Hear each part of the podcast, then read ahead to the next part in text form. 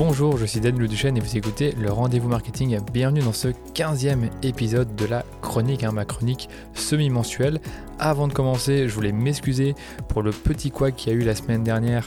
Si vous êtes un habitué du podcast, vous savez que tous les vendredis, je publie une émission qui s'appelle Ask Danilo dans laquelle je réponds aux questions que je reçois fréquemment sur les pubs Facebook ou le copywriting. Et petit souci, c'est qu'en gros, je suis allé à Paris le jeudi, je suis rentré chez moi vers 21h, 21h30.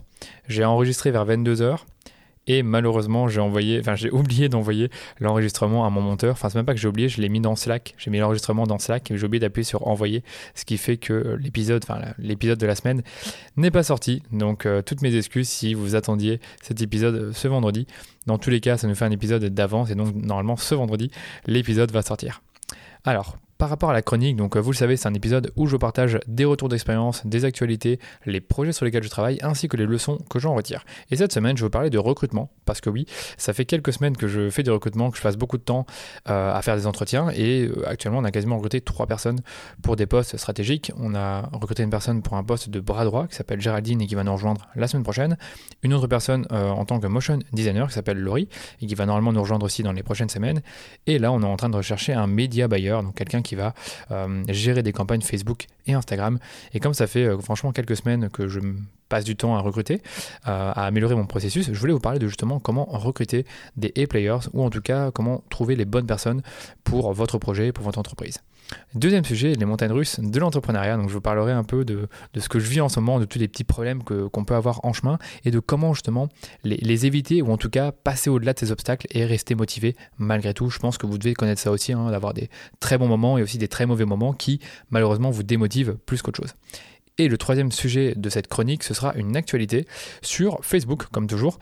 Et c'est une actualité qui concerne l'expérience d'achat que Facebook va améliorer sur ses plateformes. Je trouve ça intéressant d'en parler, étant donné toute la, presse négative qu'il y a autour de Facebook avec iOS 14, les données. Là, ils sont en train de faire des trucs vraiment sympas au niveau e-commerce et je vous en parlerai dans cette chronique.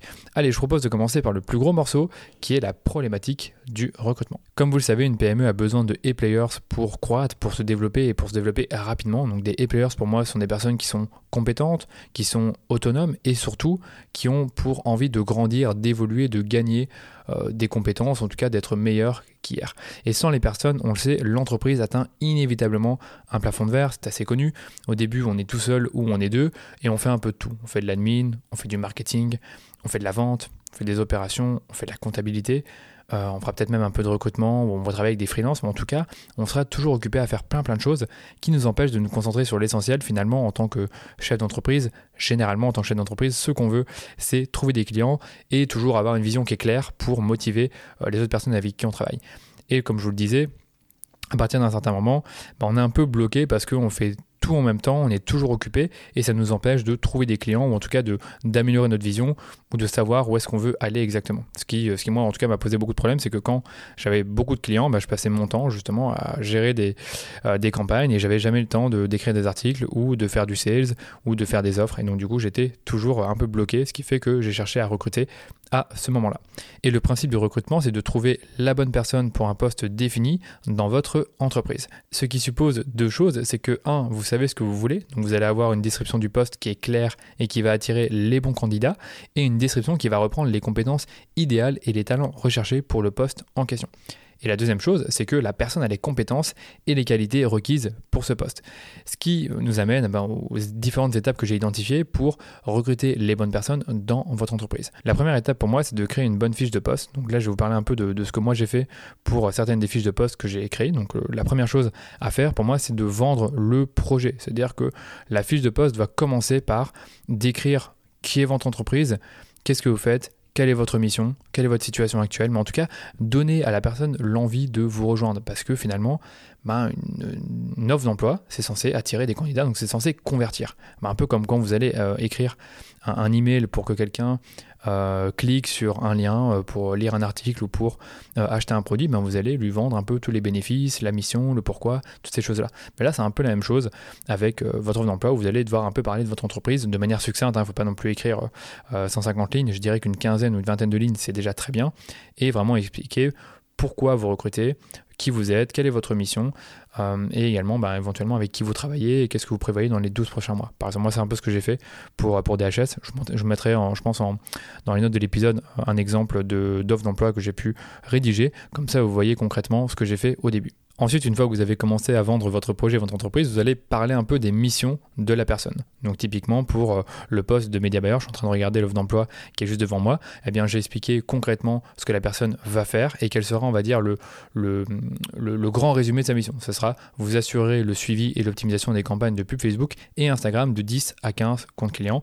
Et ensuite, voici ce que vous ferez au quotidien, vous allez mettre en place des campagnes, vous, vous allez analyser les résultats, vous allez créer des pubs, vous allez briefer notre équipe créative, vous allez euh, développer des axes marketing et vous allez également réaliser des reportings mensuels des campagnes pour les clients. Ça, c'est euh, vraiment, encore une fois, un exemple très succinct de toutes les, toutes les missions que la personne va avoir dans, bah, dans l'entreprise et qui sont censées permettre à la personne de voir si elle correspond pour le poste. Parce que si les missions sont pas claires, bah, on va attirer des personnes qui justement savent pas trop si elles correspondent pour le poste. Alors évidemment, vous aurez toujours des personnes qui vont postuler et qui n'ont pas forcément les compétences, donc vous pourrez les écarter. Mais en tout cas, avoir des missions qui sont claires vous permettront d'attirer logiquement une partie des bons candidats. Après ça, vous allez euh, donner le profil qui est recherché. Donc euh, ça, c'est simple. Vous allez dire, voilà, j'ai besoin euh, d'une personne qui est autonome, ni brouillard. vous allez mettre en tout cas ses compétences recherchées, ses soft skills et ses hard skills. Donc les soft, c'est tout ce qui est autonomie, rigoureux, minutieux par exemple. Et hard skills, ça pourrait être, vous avez une compétence Facebook Ads, vous êtes à l'aise avec les chiffres. Je pourrais dire quoi d'autre encore? Voilà, vous avez un certain sens du relationnel parce que c'est important aussi pour ce poste. En tout cas, réfléchir à tout ce qui est soft et tout ce qui est hard skills. Après avoir décrit les missions du poste, vous allez finalement préciser quel profil vous recherchez. Donc là, c'est vraiment, vous décrivez un peu votre bailleur personnel en quelque sorte, sauf que là, on parle d'un candidat et vous allez bah voilà, je cherche une personne qui a telle ou telle euh, compétence. Et ça peut être des compétences qui sont euh, plutôt, euh, comment dire, reliées à, la personne, donc autonome, débrouillard, rigoureux, minutieux, donc des choses qui sont importantes pour le poste et que la personne doit avoir, mais également des compétences qui peuvent s'acquérir avec le temps. Mais si la personne les a déjà, c'est très bien. Donc par exemple, vous êtes vous comprenez Facebook Ads, vous savez euh, créer des audiences, toutes des choses qui permettront de déjà aider la personne à s'identifier dans le poste et voir si elle correspond. Encore une fois, l'objectif c'est vraiment d'attirer les bons candidats. C'est pas vraiment d'attirer le plus de candidats possible, mais justement d'en avoir le moins possible, mais des gens qui ont compris euh, pour qui était l'offre d'emploi et quelles sont les compétences recherchées. Et enfin, on termine par l'offre et les avantages. Donc, expliquer c'est quel type de poste, est-ce que c'est un CDI, un CDD, est-ce que c'est un stage, est-ce que c'est un temps plein, est-ce que c'est pas un temps plein? Euh, expliquer également, moi ce que je mets toujours, c'est que je mets euh, perspective d'évolution rapide au sein de l'agence. Je vais également parler euh, du fait qu'on est dans un coworking et que ben, l'offre elle a pouvoir à partir du mois d'août ou du mois de septembre. Encore une fois, le but c'est d'attirer les bons candidats qui sont là au bon moment. Et après les avantages, moi je parle de flexibilité horaire, je parle d'autonomie, je parle d'environnement startup et je, parle aussi beaucoup, et ça, à chaque fois je vois que ça attire les candidats, c'est que je leur dis vous allez euh, pouvoir vous former au sein de l'entreprise et vous allez avoir un, un, apprentissage rapide des métiers du numérique. Et un candidat sur deux me dit voilà ce qui m'a attiré dans l'offre d'emploi, c'était de savoir qu'il y avait un moment qui était dédié à ma formation parce que c'est important pour moi. Et après, on termine par un call to action, comme dans tout euh, message qu'on va diffuser sur Internet ou sur un support euh, digital, bah, on va terminer par un call to action. Donc moi, mon call to action, c'est simple, c'est intéressé, envoyez-moi par email votre CV et ou votre profil LinkedIn et dites-moi aussi pourquoi vous voulez nous rejoindre. Quelques lignes suffisent, je veux juste connaître vos motivations pour postuler. Ben, euh, envoyez un email à hello.dhsdigital.eu. Donc voilà un peu comment sont faites mes offres d'emploi et ça me permet encore une fois d'avoir ben, des candidats qui nous contactent et généralement ben, il y a un, candidat sur deux qui est plus ou moins qualifié on va dire pour pour, le poste, en tout cas qui semble être qualifié, et que je vais pouvoir ensuite rencontrer. Et justement, la deuxième étape de ce processus, c'était d'attirer ben, des candidats. Et donc, comment qu'on attire des candidats? Alors, moi, ce que j'ai fait, c'est que je suis d'abord passé par une agence de recrutement plutôt en 2020. Ça a très bien marché euh, pour le poste de Davina et celui de Pierre. Donc, j'étais passé par euh, Bitune. Et en gros, ils prenaient mon offre d'emploi et ils la diffusaient sur LinkedIn via la publicité payante et également sur leur site. Donc, ils faisaient vraiment toute une communication autour de l'offre d'emploi et ça me permettait d'avoir des candidats. Ce que j'ai fait cette année, c'était un peu différent. Je l'ai fait par moi-même et j'ai simplement utilisé mon réseau LinkedIn. Donc, j'ai fait des posts sur LinkedIn. J'ai fait des posts aussi sur Facebook, mais je pense pas que ça a beaucoup aidé. Et surtout dans LinkedIn, si vous allez sur euh, votre profil, je pense qu'il y a un bouton du type euh, publier une offre d'emploi. Et vous cliquez dessus et vous allez pouvoir publier une offre d'emploi. Et il y a un post qui va se faire automatiquement sur LinkedIn, qui va être publié sur votre, euh, sur votre profil. Vous allez pouvoir changer la description. Et grâce à ça, des gens peuvent directement postuler sur LinkedIn pour votre offre d'emploi. Et moi, honnêtement, j'ai eu pas mal de candidats intéressants via cette fonctionnalité-là qui est plutôt bien. Et en plus de ça, la bonne nouvelle, c'est que vous pouvez vous pouvez booster la publication, enfin l'offre d'emploi sur LinkedIn et avoir encore plus de candidats. Ce que j'ai juste constaté, c'est que dans une des deux offres que j'ai boostées, ça m'a tiré des candidats qui n'étaient pas en Belgique, euh, parfois qui étaient genre aux Philippines, donc c'était pas, j'étais pas très content. Pourtant, j'avais bien mis euh, où je voulais euh, recruter, donc j'avais mis Bruxelles, etc. Donc du coup, j'étais un peu étonné par rapport à ça, mais je vous le dis, cette fonctionnalité-là est intéressante. Je vois de plus en plus de personnes qui l'utilisent.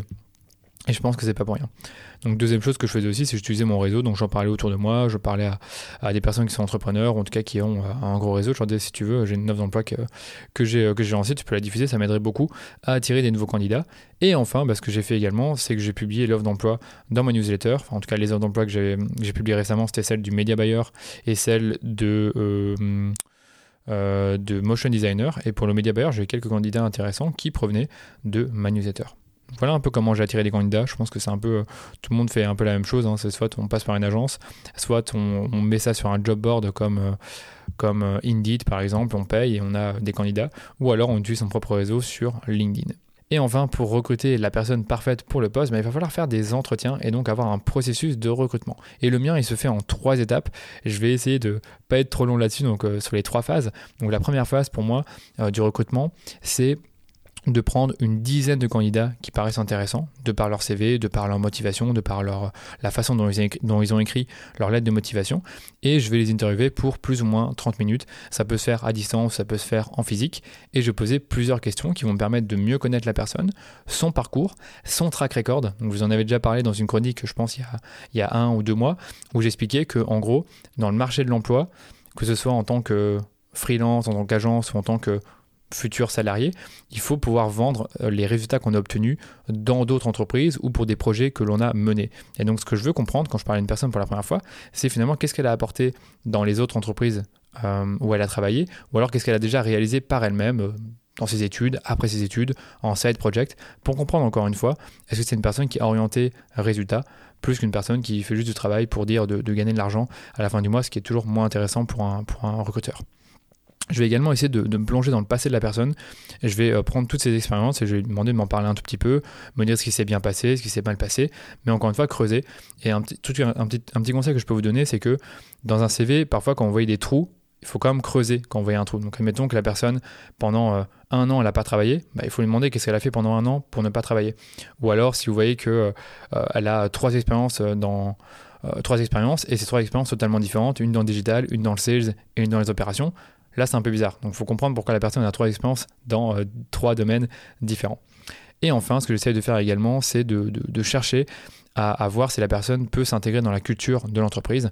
Donc, par exemple, pour DHS, j'ai défini quelques euh, valeurs, en tout cas quelques principes clés de notre culture. Le premier, c'est le remote first, donc c'est-à-dire qu'on travaille à distance, qu'on est autonome et qu'on sait euh, travailler ensemble, qu'on sait bien communiquer et qu'on peut faire tout ça à distance s'il le faut. Et du coup, quand j'ai un candidat au, téléphone ou par Zoom, bah, j'ai envie de voir si la personne est capable, euh, elle a été capable dans ses jobs précédents de travailler à distance, travailler en équipe et de bien communiquer sans forcément être perdu. Si j'ai une personne qui me dit ouais, moi j'ai jamais travaillé à distance, ou alors j'ai peur de, euh, j'ai peur de ne pas euh, être suffisamment à la hauteur si je, ne suis pas régulièrement avec mon équipe ou avec mon manager, ça risque de pas bien se passer. Bon, là, dans ce cas-là, vu qu'il y a eu le Covid, tout le monde a travaillé à distance. Donc, logiquement, à chaque fois, tout le monde me disait oui, j'ai travaillé à distance, euh, ça s'est bien passé. Donc là, c'était euh, plus facile, on va dire, de, trouver, euh, enfin, de, juger cet aspect-là de notre culture. Il y avait également la curiosité. Donc, ce que je fais régulièrement dans mes dans mes premiers entretiens, les personnes que, j'ai que j'ai interviewées le savent, c'est que je leur demande, bah voilà, quels sont les blogs ou podcasts que tu lis? Est-ce que tu regardes des chaînes YouTube particulières? Est-ce que tu te formes sur le côté? C'est quoi tes centres d'intérêt? Donc je veux juste comprendre un peu si la personne est curieuse par nature. Il y a également tout ce qui est autonomie.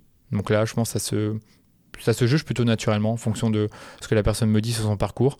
Mais j'essaie quand même de juger si la personne est autonome ou pas.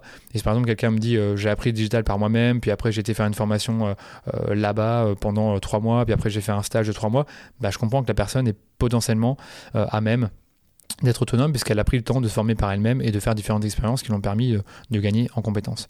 Il y a également l'esprit d'équipe, donc j'ai demandé à la personne de, me donner euh, des projets qu'elle a menés avec une équipe ou avec un groupe d'individus et comment ça s'était passé, qu'est-ce qui s'est bien, qu'est-ce qui s'est pas bien passé, qu'est-ce qui s'est bien passé. Et, euh, et, je pense que c'est plus ou moins, je pense c'est plus ou moins tout par rapport à ça. Donc euh, avec tout ce que j'ai dit là, vous vous dites mais ça, ça, dure combien de temps cet entretien? Ça dure entre 30 et 45 minutes. C'est-à-dire que si ça se passe pas bien, ça dure moins de 30 minutes. Si ça se passe bien, ça peut durer plus que 30 minutes. Et en fait, si je fais l'entretien plus court euh, pour la phase numéro 1, c'est parce qu'à la phase numéro 2, ce sera un entretien qui sera beaucoup plus long, généralement qui dure entre 1h30 et 2h. Le dernier que j'ai fait pour bah, un poste de a duré quasiment 2 heures et on aurait pu le faire encore plus longtemps, mais bon, voilà, au-delà d'une heure et demie, c'est fatigant pour tout le monde.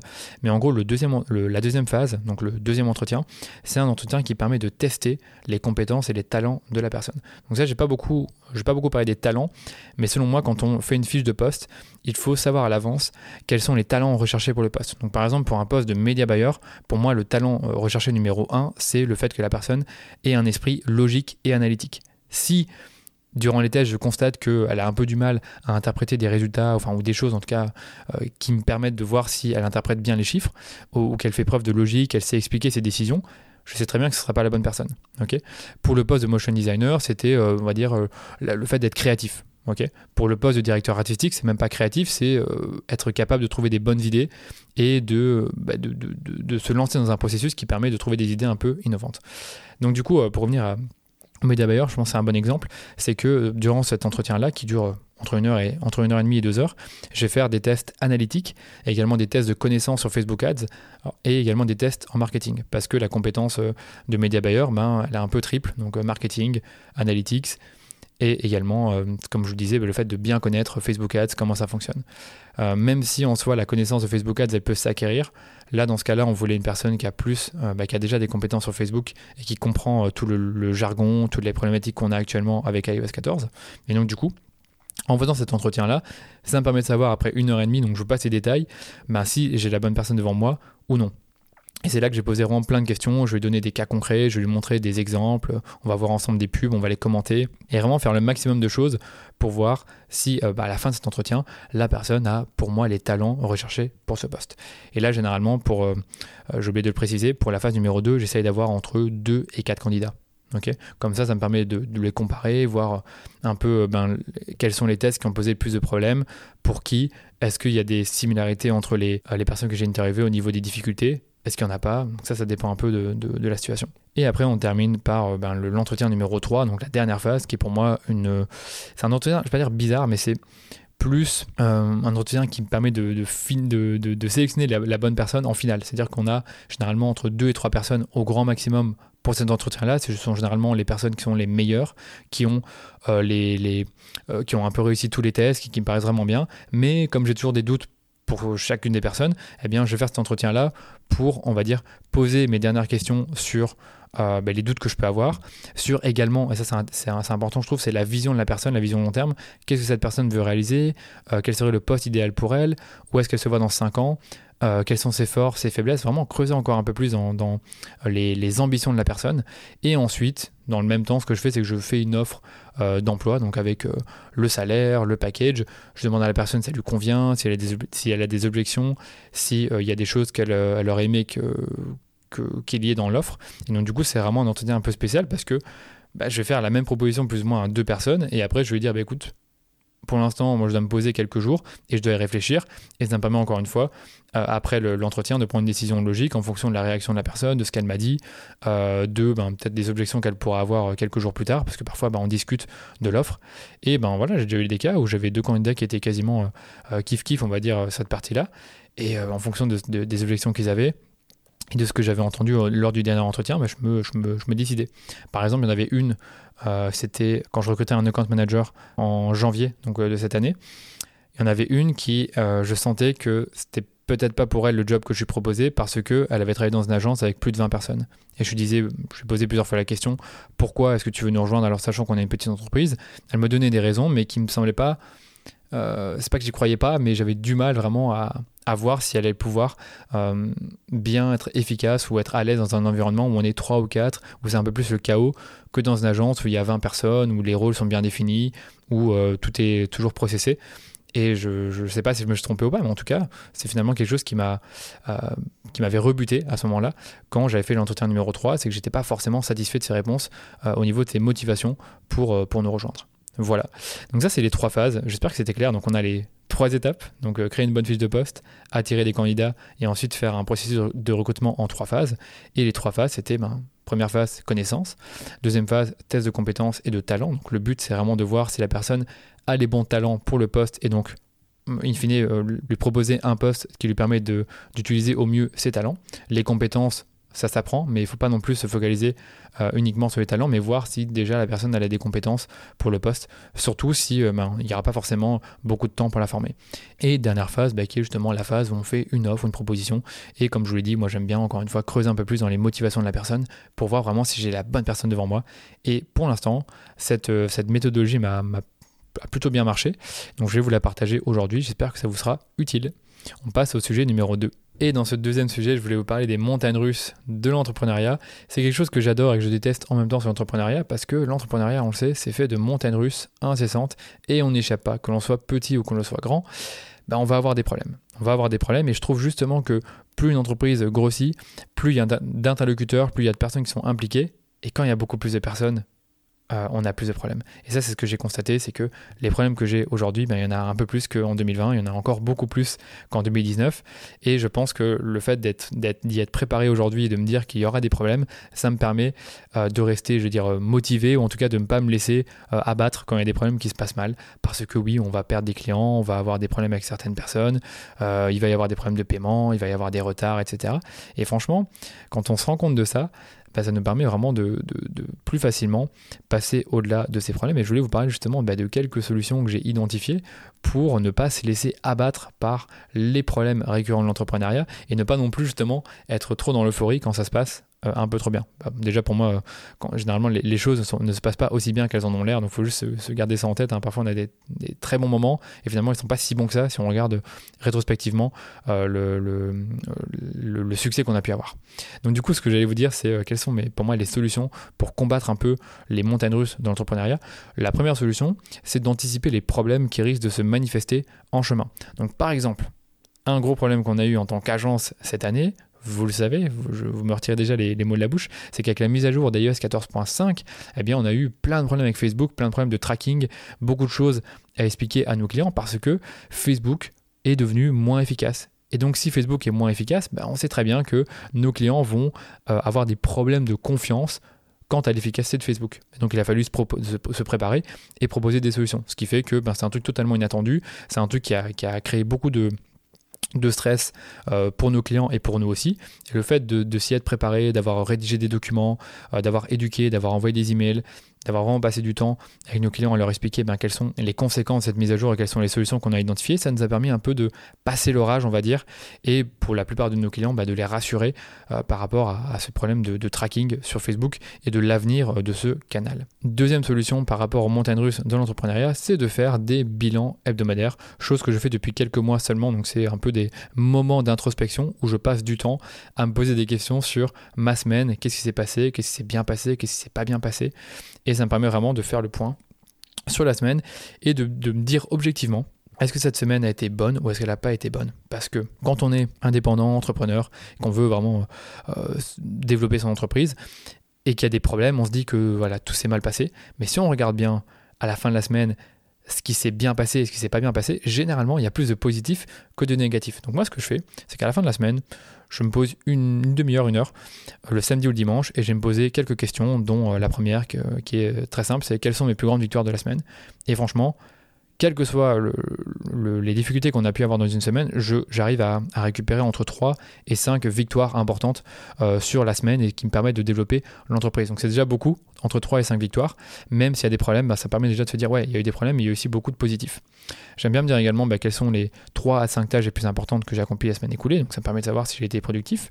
Est-ce que j'ai fait, euh, troisième question, est-ce que j'ai travaillé à faire avancer mes objectifs trimestriels? Quatrième question, est-ce que je suis satisfait de ma semaine? Donc là, j'ai vraiment fait une réflexion ouverte de 3-4 minutes où je vais me poser, je vais dire voilà, qu'est-ce qui s'est bien passé, qu'est-ce qui s'est pas bien passé? Et encore une fois, je vous le dis, quand je fais cet exercice-là, je me dis toujours, bah, finalement, la semaine, c'est pas si mal passé que ça. Et euh, en dernière, euh, dernière instance, je me demande bah, quelles seront mes trois prochaines tâches les plus importantes de la semaine prochaine. Et je termine ce bilan par noter ma semaine sur une note de 1 étoile à 4 étoiles. Et encore une fois, après avoir fait cet exercice-là, j'ai rarement été en dessous des 2 étoiles.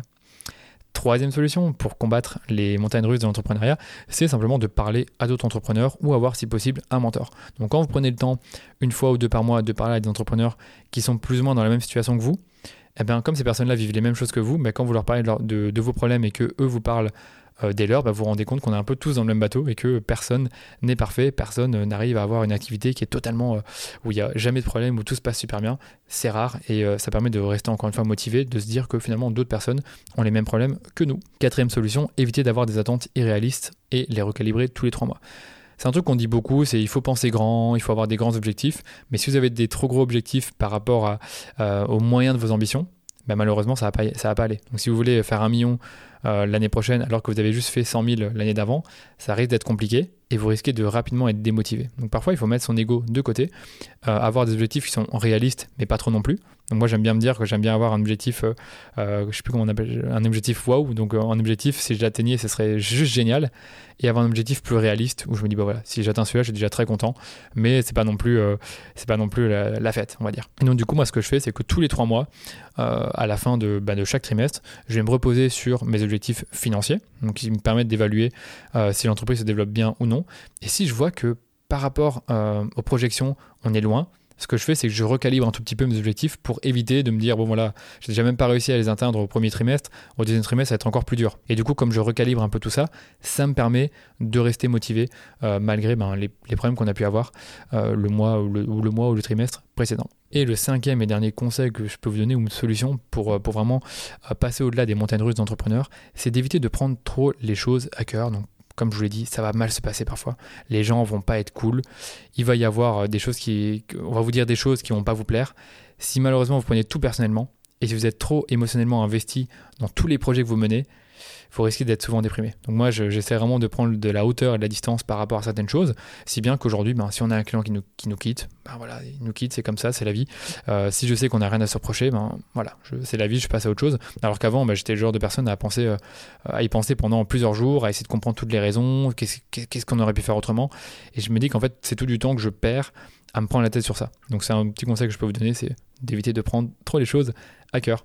Voilà, donc ça c'était pour la, partie sur les montagnes russes de l'entrepreneuriat. Donc n'oubliez pas, vous aurez des problèmes, vous aurez des difficultés, vous allez tomber. L'important, c'est de vous relever le plus vite possible quand vous tombez. Et on termine par une actualité sur Facebook, une bonne nouvelle. Donc Facebook renforce l'expérience d'achat sur ses plateformes. Donc euh, vous le savez depuis plusieurs mois, donc depuis ben, le Covid, Facebook cherche euh, à développer ben, des possibilités d'achat sans friction à travers ces différentes plateformes.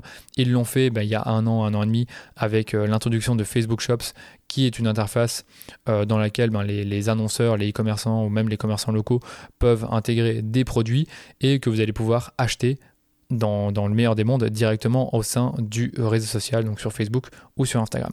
Et récemment, Facebook a ajouté des nouvelles fonctionnalités au sein de Facebook Shops. Donc la première, c'est qu'il sera bientôt accessible sur WhatsApp. Donc en résumé, quand vous allez discuter avec une entreprise sur WhatsApp, elle pourra euh, vous laisser la possibilité d'acheter un produit en particulier alors que vous chattez avec le commerce sur cette euh, application de messagerie.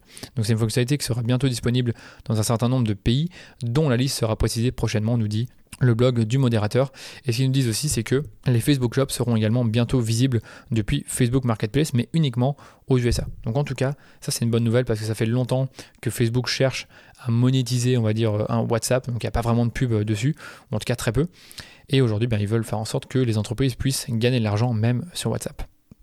Et je suppose évidemment que si euh, vous achetez un produit sur WhatsApp et que ben, la transaction se fait ben, au sein de l'application, Facebook prendra une commission.